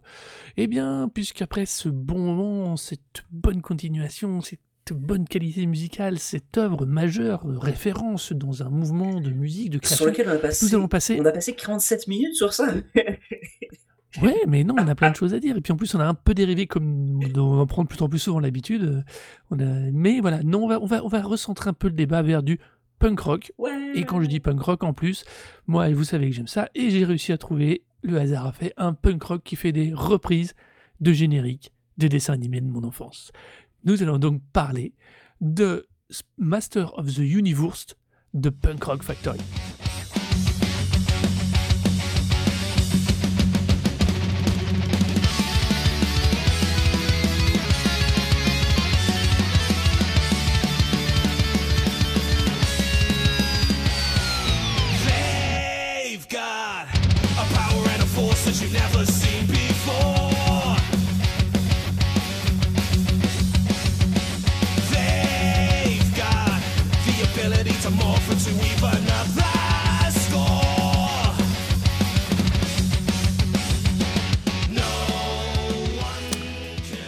Pourquoi je vous parle de ça? Alors déjà, honnêtement, le groupe en lui-même, en ses autres albums, c'est du bon gros punk rock. euh, J'allais dire qui tâche, ce serait un peu raccourci, mais quand même un peu. Euh, c'est sympa, c'est de l'énergie, mais je suis pas un grand fan. Mais pourquoi celui-ci spécifiquement? C'est vraiment à cause de, ils se sont amusés à reprendre absolument euh, dans cet album tous les génériques des grands dessins animés des années 90, plutôt 2000, ouais, parce que les Powerpuff Girls c'est plutôt Ouais. 90. Euh, et ils se sont amusés les mettre en mode punk rock. Et je vous jure, il y a des trucs, les intros, les morceaux, comme par défaut, ce sont souvent des morceaux qui sont courts, efficaces, directs. Et bah du coup, tu les transformes en punk rock et c'est ultra bon, c'est ultra énervé, énervé. Et mon coup de cœur d'amour est pour le Mighty Morphin Power Rangers. il est plutôt cool. Celui-là, c'est une tuerie absolue. J'adore ce, le son que ce truc-là. Je suis un peu moins fan d'autres trucs style Alvin and the Chipmunks. Ah mais non, moi j'ai bien euh, aimé Alvin and the Chipmunks, justement. C'est, Il est sympa, ça mais. fonctionne. Le, euh, le Teenage Mutant Ninja Turtle, donc les Tortues Voilà, Ninja, et vient. Mais globalement, Voilà, il y a du Denver, il y a Mask, Ouais. il y a Captain Planet, enfin. euh, globalement euh, ça Captain fonctionne. Flamme, c'était en France, ouais. Captain Planet, Bucky, ça, lequel? Captain Planet, c'est euh, Captain Non, Flamme, non, du crois, tout. Captain. Planet, c'est différent. Euh, Captain Planet, Ah oui, non, c'est le truc de. euh, Oui. Pour les trucs. Enfin, pas écolo, c'est une insulte à Oui, l'écologie, oui, mais. je mélange, c'est pas, c'est pas la même époque ça. Euh, Il y, a, y a le générique de Sauvé par le gong en punk rock. Fait, ouais. Les Powerpuff Girls, Voilà. je trouve, fonctionnent très bien aussi. Pokémon, c'était plus. Je me sais, j'ai même pas remarqué, alors que c'est. Ouais, il dure deux minutes pourtant, et je- j'ai Oui, rien retenu, quoi, de ce morceau. Mais euh, on, on connaît bien les Teenage, euh, les euh, Tortues Ninja, Powerpuff Ou Girls. Denver. On parlait ou Denver. Le C'était déjà des ouais. morceaux, des génériques qui, étaient- qui avaient une énorme patate, qui, t'avaient- qui tiraient déjà un poil vers le rock. Repris comme ça, ils sont mortels. Et évidemment, ils, ont, ils font les Master of the Universe, The He-Man, euh, qui fait aussi leur pochette. Alors, par contre, cette pochette, c'est juste pas possible. C'est dégueulasse. Le dessin est dégueulasse. Ils sont tous les cinq représentés sous des formes. Il y en a un qui est Skeletor, l'autre qui est Man, l'autre qui Wolverine, est euh, hein. Stallion, des Thundercats. L'autre, il y a Wolverine. Et on a, euh, oh, bah, on a justement Captain Planet euh, le, pour le cinquième. Euh, mais il, le dessin, il est mais dégueu, bordel. C'est c'est c'est même en dessous de l'animation de l'époque. C'est vous dire comme c'est moche, quoi. En, en Euh, réduisant le format Spotify, euh, là, avec tout petit, tout petit truc, ça m'a pas choqué. Là, j'ai du mal à. Ah ouais? non, ça m'a, ça m'a pas dérangé. Après, ça, Eh ben, ça un correspond bien à la, à l'esthétique du truc, euh. Enfin, Ah non, mais c'est c'est crasse-pouille jusqu'au juste bout nostalgique des villes. euh, ça Euh, fonctionne. Je crois même. Il y a une. Alors, il a été édité. Alors, quand je me suis mis à chercher pour quand même avoir un petit peu de mieux à me fournir, autrement que c'est juste des covers qui me font rire, euh, c'est quand même un groupe qui est assez intéressant parce qu'ils ont quand même. Ils sont pas jeunes au final. Tu- tu- Ah bon? Euh, que- Quelle surprise Je m'attendais, tu crois, je pensais trop que c'était des, des mecs de 20 ans. Voilà. Non, c'est juste. bah, rigole pas, c'est pas des jeunes, ce sont des gens de mon âge, donc qui font. Non, je vais pas dire ça. Euh, ce sont des gens d'un certain âge qui font donc euh, du punk rock. Moi, j'adore. Voilà, je t'emmerde. Je suis pas un senior encore, presque, mais pas encore. Euh, mais Non, voilà. mais, Et euh, euh, ce qui est très très rigolo, ouais. ouais, ils ont édité euh, cet album en CD, en vinyle, mais surtout ils se sont fait chier, alors que c'est quand même un support de merde, à faire une édition limitée en cassette, euh, alors que c'est un format qui est pourrave, quoi. La cassette, parce qu'en plus c'est petit, même pour les visuels, t'as pas de place. Au au moins le vinyle, t'avais la grande pochette, c'était cool. Mais le vinyle, euh, la cassette, c'est vraiment de la merde. C'est Euh, C'est comme on disait justement euh, pour DJ Shadow et pour Introducing, tout la question des formats et tout. Franchement, la cassette, il y a toujours des gens qui sortent des cassettes. hein. Il y a, y a toujours des éditeurs de cassettes. Il y a toujours des sorties qui sont exclusivement en cassette, hein. Notamment dans le milieu death metal et black metal et tout ça. Il y a toujours des gens qui sortent que ça en cassette ou noise. hein. Toujours des sorties cassettes. Mhm. Et euh, tu auras des défenseurs du son cassette qui vont dire ah ça a quand même un grain bien particulier ah c'est vraiment super cool. De la même façon que tu vas trouver des gens qui vont dire que le CD est en fait bien meilleur que le vinyle. Donc c'est toujours une question de, je trouve vraiment de, perception. Euh, et euh, tant que tant que l'émotion est là je trouve que voilà. C'est et je le trouve tout à, fait logique au final parce que moi ces génériques là ces compilations de génériques de mon grand âge aussi parce qu'on est quand même on n'est pas si éloigné que ça euh, Oui, c'est vrai. de, de, avec ma génération de cette époque-là, moi, je les aurais écoutés en cassette, justement, ces, ces, ces compilations de, de, de musique. Et si je les avais pas achetées dans le commerce, je l'aurais fait moi-même. euh, à enregistrer sur le, la télévision, à dire genre allez j'enregistre tel générique et puis je me repasse en boucle. Donc euh, au final je trouve ça justement c'est très raccord de faire une version cassette. Ouais, non, je suis d'accord avec toi. Et mmh, je suis mais ça m'a fait rire, même si je trouve le support pourrave, mais ça m'a fait rire. après, je pense que c'est un groupe qui gagne à être connu parce qu'ils ont, euh, ils travaillent, ils n'hésitent pas à travailler avec plein d'autres gens, d'autres des chorégraphes euh, dans des contextes un peu particuliers. Ils sont, alors, la question de évidemment de leur style de son est particulier parce que du punk, du punk rock, c'est quand même pas toujours si simple que ça d'aborder, euh, surtout quand c'est en mode en mode bien bien vénère. Mais ce sont des, je trouve que c'est un, c'est vraiment un groupe extrêmement intéressant à écouter, à découvrir. Alors vous allez sûrement pas aimer ou tout ou pas du tout, mais je trouve qu'ils ont un angle une approche, une façon de euh, d'approcher. Leur slogan c'est Disobedient Sounds, ça veut déjà dire un truc. Et, euh, et du coup, je trouve qu'ils sont vraiment. Euh, enfin, c'est un groupe qui est intéressant au-delà de cet album, sans nécessairement aimer leur musique, si vous préférez. Voilà. Donc, euh, et puis appeler un album Master of the Universe, comme l'associé Frankfurt, moi ça m'éclate. Euh, je viens de me décrédibiliser en deux secondes, alors je viens de dire un truc intéressant sur eux, c'est bien. Mais euh, voilà. je trouve qu'ils ils ont vraiment un fond intéressant, ils ont une démarche, une vraie démarche punk à l'ancienne, n'a pas hésité à être très trans transmédia entre guillemets quand ils travaillent avec que ce soit avec des artistes de la scène de danse ou carrément folklorique de leur coin, ils sont, alors je dis pas de bêtises, South Wales, donc c'est de la Galles du Sud, c'est ça pays, pays de Galles, euh, sud du Pays de Galles, ouais. ça. Voilà. Donc non, ce sont, je trouve que ce sont, euh, ils sont assez, ils sont super intéressants. Ça c'est marrant, j'aurais trop cru c'était des, des, Californiens avec le son qu'ils ont, parce que c'est pour le coup c'est vraiment du, du punk rock euh, très punk roulette, quoi. Mais ouais. alors moi le, le, le, cette compilation, enfin cet album, ça m'a aussi fait beaucoup penser à à d'autres euh, à, d'autres choses, ça me fait penser à euh, Robot Chicken en fait. Ouais. Euh, puisque même si là pour le coup, enfin les, les, les, musiques sont reprises en fait avec les, les mêmes textes et tout, donc il y a vraiment pas de, de, de, recherche, mais du coup ça m'a fait beaucoup penser. C'est ouais, c'est vraiment des reprises pures, mais ça m'a beaucoup fait penser justement à la, à la manière de, de, travailler de Robot Chicken, qui quand même aussi très euh, toujours à, à prendre attention aux détails. Tu sens que c'est fait avec des petites figurines de à l'ancienne et que euh, les, les, gars ont une vraie passion pour ça parce que du coup ils se mettent euh, il y a toujours plein de, de, références très précises à des, aspects de tous les dessins animés qui, qui, qui parodient. Mais mais il y a aussi ce, côté justement on se fout un peu de la gueule du monde. Euh, particulièrement je, je, ça m'a beaucoup fait penser à ça à cause de la reprise de Masque donc oui Masque, qui est quand même un, ah oui, un dessin animé quand même euh, qui était parmi tous les dessins animés qui ont pu exister euh, pour nous vendre des, des, euh, des, des jouets. jouets. C'était quand même une des, séries les plus incohérentes du monde. Et j'avais beaucoup aimé la, la, la, reprise en fait qu'avait fait, enfin entre guillemets la, la reprise entre guillemets qu'avait fait Robot Chicken du générique de Masque. Donc ils avaient changé en fait les paroles, mais avaient gardé la, la même mélodie.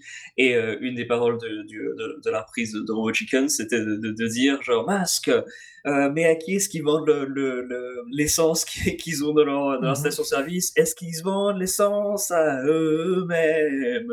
Et, et, je trouve ça absolument fantastique. Et là pour le coup, finalement, ça, ça, ça, ces reprises m'ont fait vachement penser à cet esprit-là, quoi. Je trouve dire que les, les ouais. séries que, que j'ai pas grandi par exemple. Hein, comme par exemple euh, euh, Bucky O'Hare. donc une série, moi, on a eu les jouets Bucky O'Hare, mais je crois pas que le dessin animé était diffusé, ou en tout cas pas été très diffusé très longtemps en France. Donc Bucky O'Hare, c'était une série. C'est l'espèce de lapin. C'est le lapin non, vert a... dans l'espace, ouais. Ouais, non, il a, a, alors, je vais pas dire, je vais alors attends. Euh, pour moi, il n'a pas été diffusé en France. Je vérifie ça tout de suite. Mais les jouets étaient disponibles en France. Les jouets étaient disponibles ouais. en France parce que ça, je m'en souviens. Euh, première série de jouets en 91 et la série télévisée, l'univers de Bucky World. Euh, voilà, excusez-moi, c'est un peu long. Eh ben si, ça a été diffusé. Ça s'appelait Bucky Hour contre les Crapos. Putain, quel titre. Contre les Crapos. Ouais, et il y a eu 13 épisodes conçus à l'époque par le Marvel Studios. D'accord, waouh. Là, est-ce que Bucky Owen ouais, pourrait faire une apparition dans un film, de un film Marvel hein Vous le saurez, vous le saurez peut-être en regardant Les Éternels. En France, elle est arrivée le 9 février 92. D'accord, ok. Bah, tu sais, c'est marrant, moi je, Mais souviens sur pas, ouais. M6 Kids, putain, moi, j'ai jamais. Ah non, mais c'est Jamais vu 92, ça, ça, ouais. ça me dit rien. Mais en tout cas, c'est comme du coup je connaissais pas le, le générique, c'est euh, une des mélodies qui m'a le plus marqué parce que forcément je l'ai moins euh, comparé. Et c'est d'ailleurs une petite euh, euh, un, un point que du coup il m'amène à, à parler de, du reste de la, de la musique de Punk Rock Factory parce que comme moi je l'ai bien aimé quand même le, le disque, hein, c'était tout à fait sympathique. Bah du coup je suis allé voir un petit peu ce qu'ils faisaient d'autre. Et euh, sur leur euh, leur dernier EP, ils ont fait des reprises, encore des reprises, mais pas des reprises de musique de, de, de, musique de dessin animé. Ils ont fait des reprises de morceaux un peu plus, comment dire, pas juste néo-metal, mais bon, bref, un peu plus différents. Et donc, du coup, ils ont pris One Step Closer de Linkin Park, euh, toujours à la même technique. Et euh, alors, I Write Sins, Not Tragedies, qui est un morceau de, je crois, de Panic at the Disco, c'est pas du tout néo-metal. Oui. Et puis, Rollin de Limp Bizkit. Et alors, du coup, ça m'a amené à me faire la réflexion de dire pourquoi j'ai bien aimé le, le, leur- la bande de reprise de, de, de dessins animés. Ben, c'est surtout parce que j'aime bien les, les- ces génériques.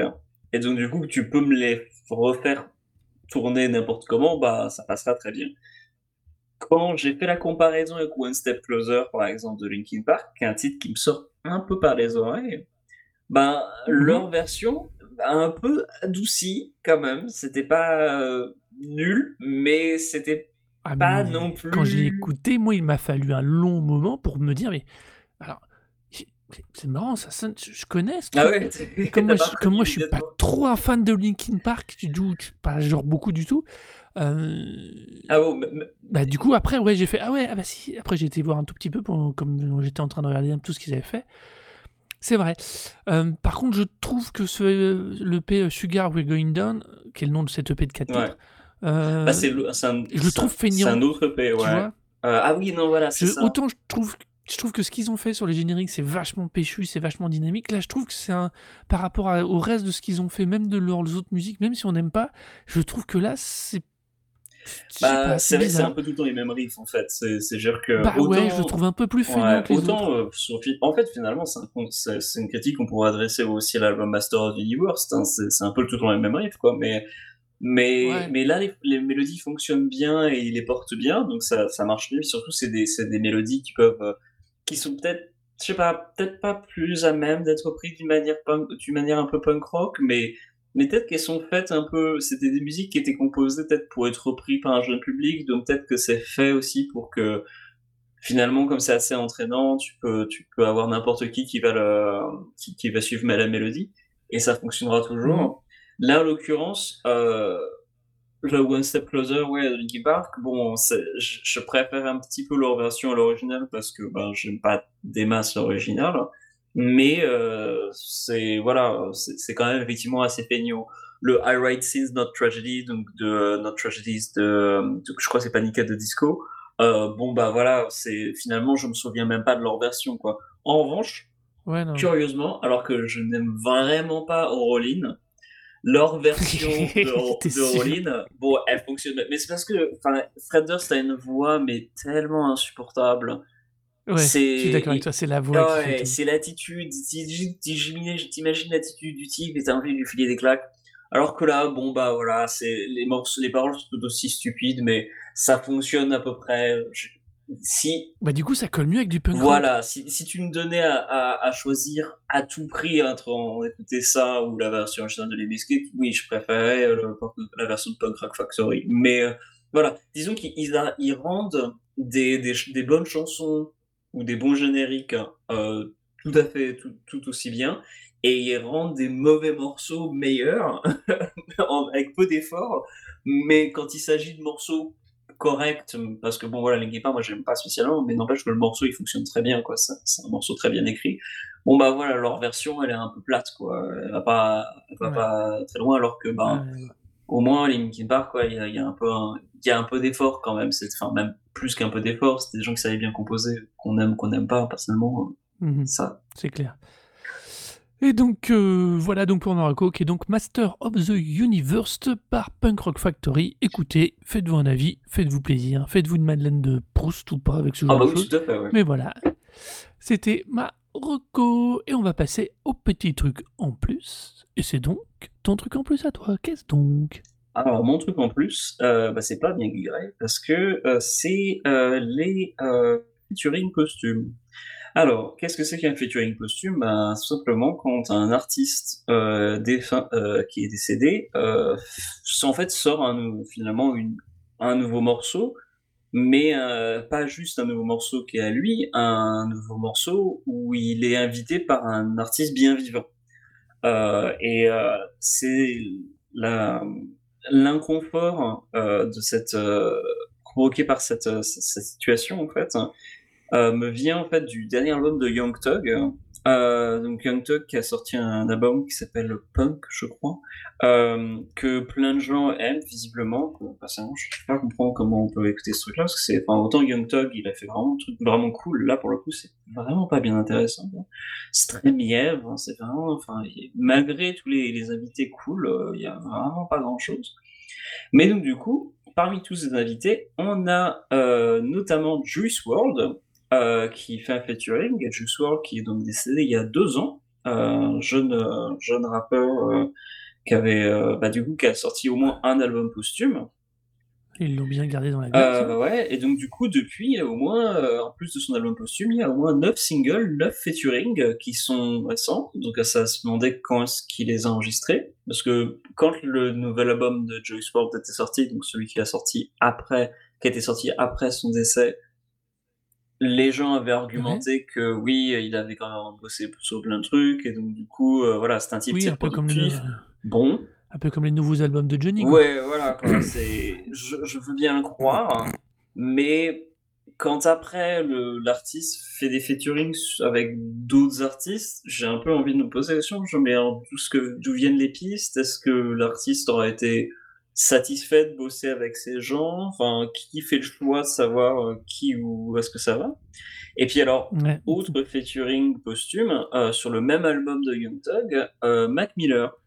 Donc Mac Miller qui est aussi décédé il y a deux ans, et euh, même, même plus que ça d'ailleurs, Mac Miller, je sais même plus quand ce qui quand il, ce qu'il nous a quitté malheureusement, c'est c'est une vraie putain de tragédie. En 2018, donc euh, non, ça fait trois ans maintenant, et euh, Ouais, Mac. Miller donc qui, qui a featuring sur l'album de Young Thug, sur le dernier morceau, donc quand même un peu petite place euh, d'honneur, avec un, un featuring où il a eu droit un peu à l'autotune sur sa voix. Euh, choix qui me semble...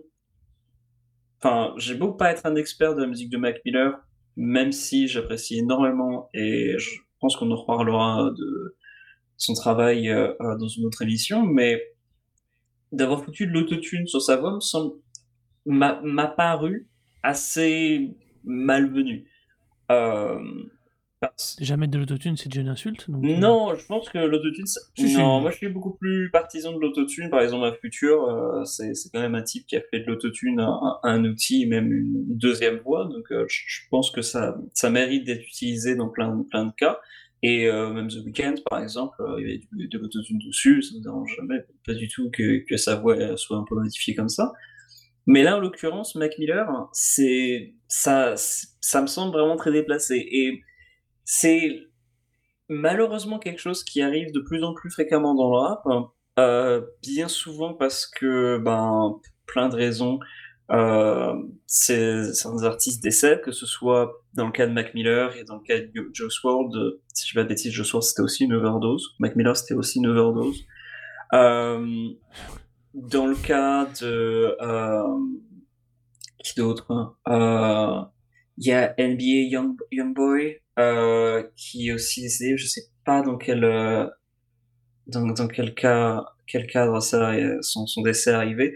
Mais du coup, il y a quand même un paquet d'artistes. Il y a même un gars, donc la, la, la carrière, euh, je venais juste de commencer. Du coup, son premier album, c'est un album posthume, quoi. C'est, enfin, c'est, vraiment tragique, quoi, pour le coup. C'est vraiment horrible. Mais euh, du coup, bon, quand, quand le disque sort, t'es un peu en train de te demander, genre, mais enfin, qui, est- qui est-ce que c'est censé représenter à partir de là? C'est c'est censé représenter son travail jusque-là? Est-ce, enfin, Moi, j'ai pas de mal avec les albums posthumes quand- jusqu'à un certain point. Euh, Bob Marley nous a alimenté. euh, il- c'est tout, tout ce qu'il avait pu enregistrer, à mon avis, dû être sorti. Hendrix, pareil.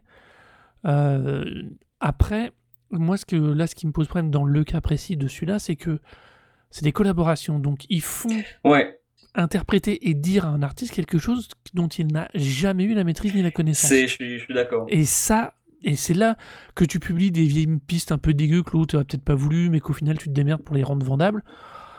C'est pécunier, c'est capitaliste, on va pas chipoter, euh, on n'est plus à ça près, le mec est mort. Par contre là, je ne sais pas comment ils refont leur voix, d'o- d'où viennent les pistes exactement, euh, d'où viennent les séquences, parce que surtout si elles n'existaient pas, et je suis un peu surpris. Je- J'ai la, j'ai la même sensation de bizarrerie que toi, mais pour un truc bien différent qui est... euh, Marvel a sorti un truc qui s'appelle les What If, Mhm. des séries euh, dessins anim- de dessins animés Ah qui, oui, Chadwick Boseman. et, mais et voilà, et dedans il y a Chadwick Boseman, mais qui apparaît pas dans un épisode. Je me suis dit, un épisode c'est bon, ils ont mixé à partir d'un film. Non, il est même un des personnages donc, récurrent, puisqu'il apparaît dans trois épisodes. D'accord, ok. Donc là, il y a un moment, euh, je me pose la question. Euh, je me, par exemple, je m'étais déjà posé la question pour le Moff Tarkin dans Rogue One, mais là, là par contre, tout de suite, euh, Disney avait dégainé la carte légale, avait dit on a discuté avec les héritiers, ils sont d'accord. Ouais. Ok, bon, là, pas de souci, ok. Mais dans le cas de Chadwick Boseman, j'imagine qu'ils se sont blindés, mais moi, je me pose très sincèrement la question, du coup, d'où sort la voix? Est-ce que c'est de la synthèse? Est-ce que c'est de la recréation? On sait que c'est crois possible de nos n'avait pas ré- enregistré avant son décès? Je croyais que c'était ça, en fait, le- le- est très, le est un vieux projet clairement, mais enfin les dialogues, je sais pas. euh, il est mort chez Dick Bossman il y a maintenant 4 ans, lui aussi. Le- Même si le truc commençait à être en prod, même si le truc était écrit, il pouvait pas enregistrer ses dialogues. Enfin, tu vois, à ce point-là, quoi. C'est vrai que c'est, Euh, je- ça, ça fait beaucoup, poser beaucoup de questions. Ouais. Si tu veux encore dans le Chadwick Bo- de Bossman, c'est un personnage dans lequel il a été reconnu et largement reconnu et dont l'imagerie a aussi permis un énorme questionnement par rapport au mouvement Black Lives Matter par exemple. C'est très extrêmement intéressant parce qu'en plus c'est une version positive justement de, des mouvements euh, nord-amé- nord-américains et même noirs tout court.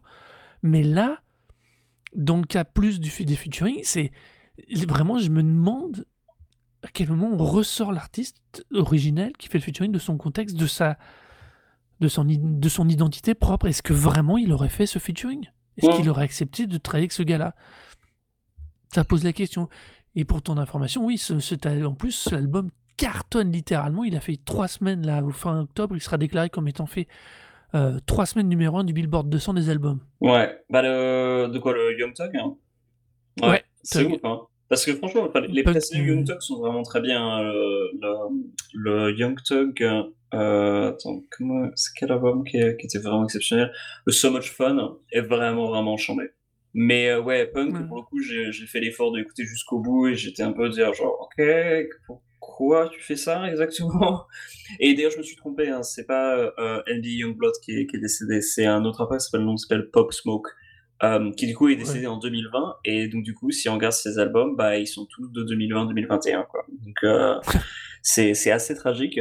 Je veux quand même vite. Bah après, Ouais. euh, ouais, vas-y, Je vas-y. voulais juste en fait euh, profiter du, de, de cet aparté, enfin de ce, ce truc en plus sur les euh, sur les, les, les featuring costumes pour parler brièvement en fait d'un autre album euh, qui est le, le deuxième album, enfin le non le quatrième album de Injury Reserve. Injury Reserve, c'est un groupe de rap, euh, un trio euh, qui, a- qui est vraiment vraiment vraiment très intéressant, qui avait sorti des, des vraiment de purs albums et de vraiment de très très, très bons morceaux. Et malheureusement, un des membres en fait est décédé en 2020, euh, problème Mhm. cardiaque. Euh, donc euh, c'est- c'était un gars en plus qui avait déjà des enfants, quatre enfants, marié. Donc euh, c'est enfin c'est une vraie vraie tragique. Un truc soudain Euh, ouais. Ouais, je je j'ai pas beaucoup de détails dessus, mais en l'occurrence, enfin c'est aux États-Unis, tu peux très bien voir ça aussi comme étant un des symptômes de la du système de santé américain où les gens sont pas suivis en fait. Mm. Donc du coup, euh, tu te retrouves avec des gens qui décèdent jeunes alors qu'on aurait pu très bien être prévenu s'ils avaient pu avoir accès plus régulièrement à un système de santé décent. En l'occurrence, donc du coup, euh, ce, ce, ce rappeur, ce, cet artiste-là est décédé, mais euh, ses potes en fait, ses, ses musiciens avaient déjà enregistré un album avec lui qui devait sortir, et donc du coup ils l'ont retravaillé en partie, mais l'album au final est finalement une ode en fait à, à leur à leur pote défunt. C'est vraiment un album exceptionnel, vraiment. J'ai vu un tweet en fait qui euh, qui qui résumait un petit peu la, la, à quel point cet album est glorieux. euh, quelqu'un qui disait genre euh, j'aimerais bien que, que, que qui disait que genre j'aimerais bien que si on- quand je décède euh, mes mes potes sortent un album où ils créent un nouveau genre musical en fait pour moi. Et est-ce que c'est vraiment ça? T'as l'impression d'entendre un nouveau genre musical en train d'être créé. C'est exceptionnel. Cet album s'appelle euh, On My Way to euh, ah mince putain. Merde. C'est une référence à un morceau euh, c'est On My Way By the Time I Get to Phoenix. By the Time I Get to Phoenix de Injury Reserve. C'est un album très très intéressant. Je pense pas que vous aurez entendu quoi que ce soit qui soit qui s'y ressemble à ça cette année ou même avant? Euh, et Ouais. c'est fait en fait, c'est un album qui a été travaillé à la base d'une performance qu'ils ont enregistrée lors d'une tournée européenne en fait. Ils ont fait un, un set en fait qu'ils ont enregistré où ils ont que improvisé des morceaux. Et euh, ils avaient commencé à bosser ensemble sur, sur le disque avant le décès de, de, de, de troisième membre. Et euh, bah, après le décès, du coup, ils ont continué à, à bosser sur, sur le morceau. Et ils vont tourner d'ailleurs euh, en duo. Euh, donc euh, j'ai vraiment hâte de voir euh, comment ce que ça va donner sur scène, du coup. Comment ils vont Mhm. faire fonctionner les morceaux, sachant qu'un de leurs membres est, du coup est décédé. Euh, mais ça, ça, contrairement à beaucoup dont on parlait, du, tu disais euh, système capitaliste, euh, voilà, l'exploitation de finalement de, de la, de la musique, euh, des, des gens qui finalement ça, ça profite que aux, voilà, aux ayants droit, quoi, qui, qui que ce soit.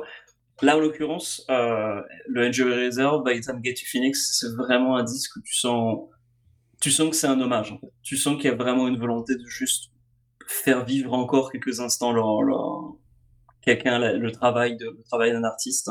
Et, euh, et Mm. c'est très très très très beau disque. Donc euh, comme Bah, ça me fait penser à Innuendo quoi, de, de Queen. hein. ouais, oui, bah oui, parce que c'est c'est l'album posthume de Alors, pas posthume, puisqu'il est sorti juste avant sa mort, mais euh, c'est le dernier album sur lequel il est vraiment bossé, puisque Made in Heaven, qui est sorti 4 ans après sa mort, était plus un montage. On revient à ce qu'on disait, c'est des bandes qu'il a enregistrées, qu'il a mis de côté. Mm. Mais euh, Innuendo, euh, Innuendo sort, alors je vais pas dire de bêtises parce que je l'ai plus du tout en tête, mais il sort, il en fait un tout petit, mais il en fait même pas la promo, je crois qu'il n'y a même pas eu de tournée sur Innuendo, il sort en, en 91. Euh, et Freddie et Mercury et il meurt en début 91 il sort Innuendo il, sort- il meurt le 23 novembre 91 donc euh, Mm. ouais non Innuendo c'est vraiment c'est ouais il y, a- il y a cette logique de- par moment de, de matériel existant Euh, pourquoi pas? Mais moi je te dis la question pour moi c'est si le matériel existe que tu vois dans le cas de Mercury il avait écrit les morceaux il avait juste décidé que c'était pas assez bon pas assez travaillé il avait pas assez posé sa voix il voulait pas les sortir il est mort les gens ressortent ces trucs là ok mais là, vraiment, le, moi, ce qui me chiffonne dans ton exemple, c'est vraiment le featuring. C'est le fait de, ouais, de l'intégrer dans une démarche artistique dont la, dont la personne décédée ne peut pas avoir eu connaissance à aucun moment. ouais, je suis je d'accord. Même le, le fait que ce soit un disque qui sort sur des pistes qui soient pas travaillées, que ça sort après coup, Mm. c'est quand même un peu gênant. Mais euh, mais C'est déjà gênant, C'est oui. déjà gênant. Mais alors là, pour le coup, en plus, euh, les, les featuring costumes où tu fais genre, mais euh, du coup, ils connaissaient ces gens? Enfin, il y avait une volonté d'utiliser ce titre pour cet emploi-là particulièrement? Comment ça fonctionne? C'est, Mm. c'est, ouais, c'est, c'est désagréable et ça rend d'autant plus le, le, le de Young Thug d'autant plus, ouais, désagréable à l'écoute. euh, de, de, de Bah, voir un truc moi- pareil, genre, ok. Le truc, je quoi le but mais moi, du coup, je me pose de l'honnêteté intellectuelle de la personne. Qui, pourquoi j'irais écouter quelqu'un dont je ne suis pas sûr que la démarche est honnête? Oui, c'est aussi l'impression que j'ai euh, pour euh, Ça même m'agace. pour au-delà même des featuring, c'est aussi l'impression que j'ai sur l'ensemble du disque, me disant genre mais c'est quoi quoi l'idée en fait euh? Ah bah ouais, ça, ça part mal si t'en es déjà là. Ouais, je suis pas seul à le penser, j'ai vu plein de gens poser des commentaires en disant genre c'est quoi le problème avec le un peu genre ouais, on est bien d'accord, hein. c'est il y a un vrai problème. Bon, eh ben, on va passer gentiment à mon truc en plus, qui est un poil plus Ah fun. bah, quand même, il faut, hein, il Parce faut. que euh, vous avez bien compris que j'allais très souvent utiliser le truc en plus pour balancer euh, des histoires de. Alors des coups de gueule, mais ça en ce moment on est un peu calmé. Il y a moins de trucs, euh, trucs un peu, je suis un peu bizarroïde. Même si là, on... c'est presque un coup de gueule, ce qu'on vient de dire à propos des gens morts, dont on entend encore trop la voix. Non, là, moi j'ai parlé de BO, mais d'une BO d'une série cette fois, mais très particulière. La, seconde- de la BO de la première saison de Westworld. Pourquoi je vous parle de ça? Parce que le hasard a fait que j'en ai réentendu, de, j'ai, enfin j'ai revu deux épisodes, euh, enfin des bouts d'épisodes totalement par accident, et je me suis rendu compte à quel point dans cette première saison, les covers et reprises de morceaux ultra connus étaient complètement intégrés et surtout particulièrement planqués dans l'épisode. Euh, c'est Laurent, Laurent Doucet, donc mon frère, qui a fait le générique de ce, podcast, euh, qui m'a fait, m'y a fait penser en me remettant Painted Black et je me suis repensé à, à l'intégration de ce morceau des Stones et puis surtout à Black Hole Suns que j'ai mis mais un temps fou à réidentifier. Il y a plein de morceaux de cover qui sont donc euh, dans, ce, dans cette première saison, qui sont planqués, qui qui sonnent pas comme à de vrai, qui s'intègrent à un moment où la tonalité d'origine n'est pas en accord avec ce qu'on voit. Du coup, il y a un énorme décalage et, j'aime beaucoup réécouter ça parce que au final, eh ben, je trouve que c'est pour le coup là, on sort justement du contexte artistique d'origine et ça, les covers de cette première saison sont des accidents heureux. Il n'y a pas d'autre mot. Euh, c'est extrêmement sympa. C'est, euh, vraiment, c'est indissociable de la première saison, euh, qui à mon avis la plus réussie, mais ça c'est encore autre chose. et du coup, je trouve ça, voilà quoi. Il faut, c'est super intéressant. Je parle bien que de la partie cover. Hein. ils ont deux trois trucs plus qui sont à eux qui sont liés à, la, musique en elle-même, mais toutes les covers qu'il y a, dans, cette, dans, cette, dans ce score qui fait quand même deux CD, euh, c'est vraiment super intéressant. Je trouve que c'est et c'est vraiment leur intégration est ultra intéressante. Euh, ça deviendra bien moins intéressant en saison 2 parce que ça deviendra carrément gimmick de le faire comme ça, d'intégrer des trucs de pop rock euh, décalés avec une orchestration un peu bizarre. Ça deviendra un gimmick en saison 2, comme d'ailleurs toute la série deviendra un gimmick, donc c'est moins, c'est moins sympa et c'est moins pertinent. Il y a vraiment que ce premier, euh, premier album, ce premier double album de la saison 1 qui est intéressant. Tu, me dis reprise avec euh, un côté un peu genre, pas, t'as pas dit symphonique, mais t'as dit un peu genre. Euh, genre... Bah, il y a un peu de tout, il y a du.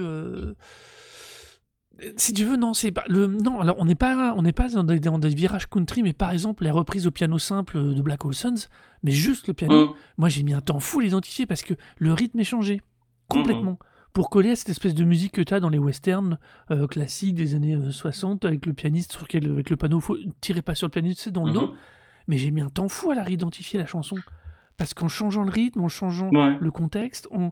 il y avait c'était euh, il y en a plein plein plein comme ça qui est dedans dans toute la première saison qui c'est super intéressant. C'est souvent une musique qui est à la fois diégétique et d'accompagnement, donc c'est super intéressant elle est vraiment bien exploitée, bien utilisée. Comme je dis, après, en partir de saison 2, ils ont, les gens ont tellement trouvé ça génial que ça vire au gimmick ridicule puisque tu vas finir par l'attendre à, mm. moindre, à moindre occasion. Donc c'est moins sympa, du coup c'est moins réussi, c'est moins organique du coup comme utilisation. Ouais, je vois très ce que je Mais voilà, c'est... Je vous dis alors, tout n'est pas du même niveau, mais c'est vraiment, euh, c'est vraiment super intéressant de voir ce qu'on peut faire avec de la musique dans ce type de contexte quand on ne veut pas garder l'œuvre originale mais qu'on veut garder un truc, qu'on veut jouer justement sur ce qu'elle était à l'origine et sur ce qu'on, comment on peut s'amuser à la décontextualiser et à la recontextualiser.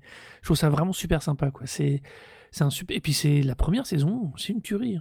Alors je vais en profiter avant qu'on finisse quand même sur, euh, pour revenir vite sur un truc que tu disais l'épisode précédent sur la BO de Dune, que du coup je suis allé écouter. Oui. Et eh ben, euh, pour avoir du coup vu le film euh, et avoir écouté la BO, en fait, j'avais pas noté la BO tant que ça en voyant le film, ça m'avait pas marqué, mais en fait, tous les, la, BO m'a bien rappelé le film et des scènes précises et des émotions précises, et, donc du coup, je, te rejoins en disant que c'est plutôt une très bonne BO.